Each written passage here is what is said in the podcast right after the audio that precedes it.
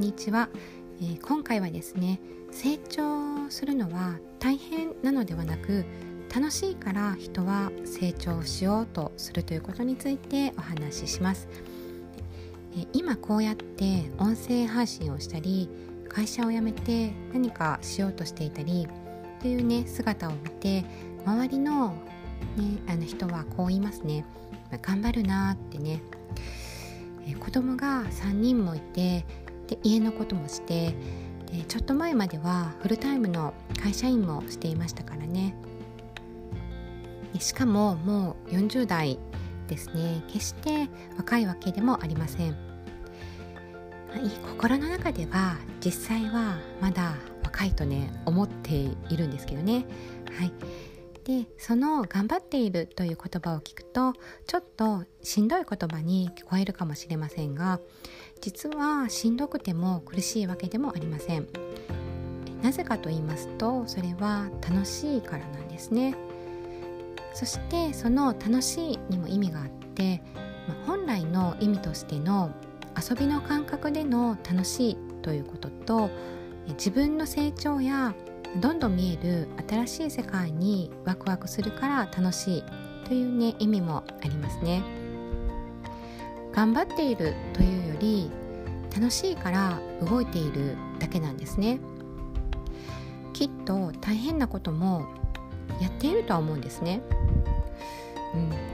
まあ正直しんどいと思うことはありますよ。ね、これを言うと矛盾していると思うんですけどね。まあ、人間ですし人それぞれいろいろありますし現状、まあ、この状況でしんどくないはずもないかもしれないんですけれどね。まあこれやっぱり矛盾してますよね。ただ人生しんどいばかりではなくて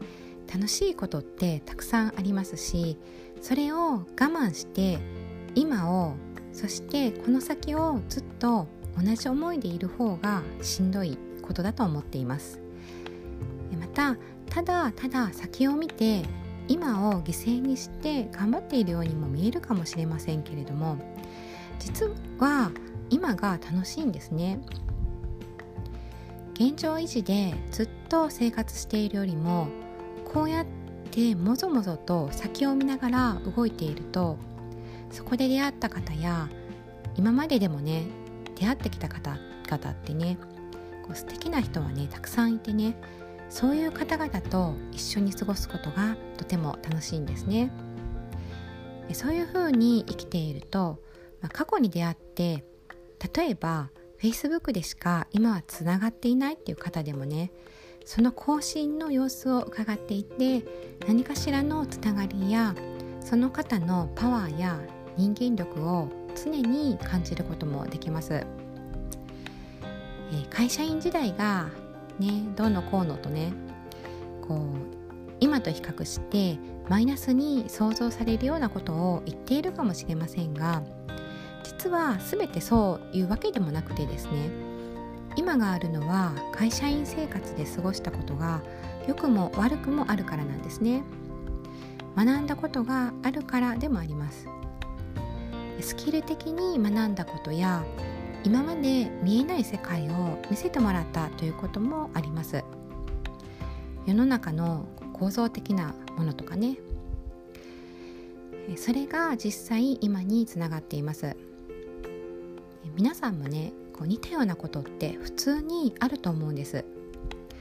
頑張っていますでしょ？今までも頑張ってきたでしょ？それは頑張らないといけないから頑張ってきたということもあるでしょうけれども頑張って楽しかったこともあると思うんですね。頑張ってきたからこそ楽しかったとも言えるはずです。それは同じ頑張るというね言葉でも意味は違いますよね。しんどいという頑張ると楽しいという頑張るは言葉を分けてしまった方がいいというくらいね。意味が違います。潜在意識でもきっとね混同してしまいますね。結局人は成長するから楽しいんです。是非ね頑張るというのではなくて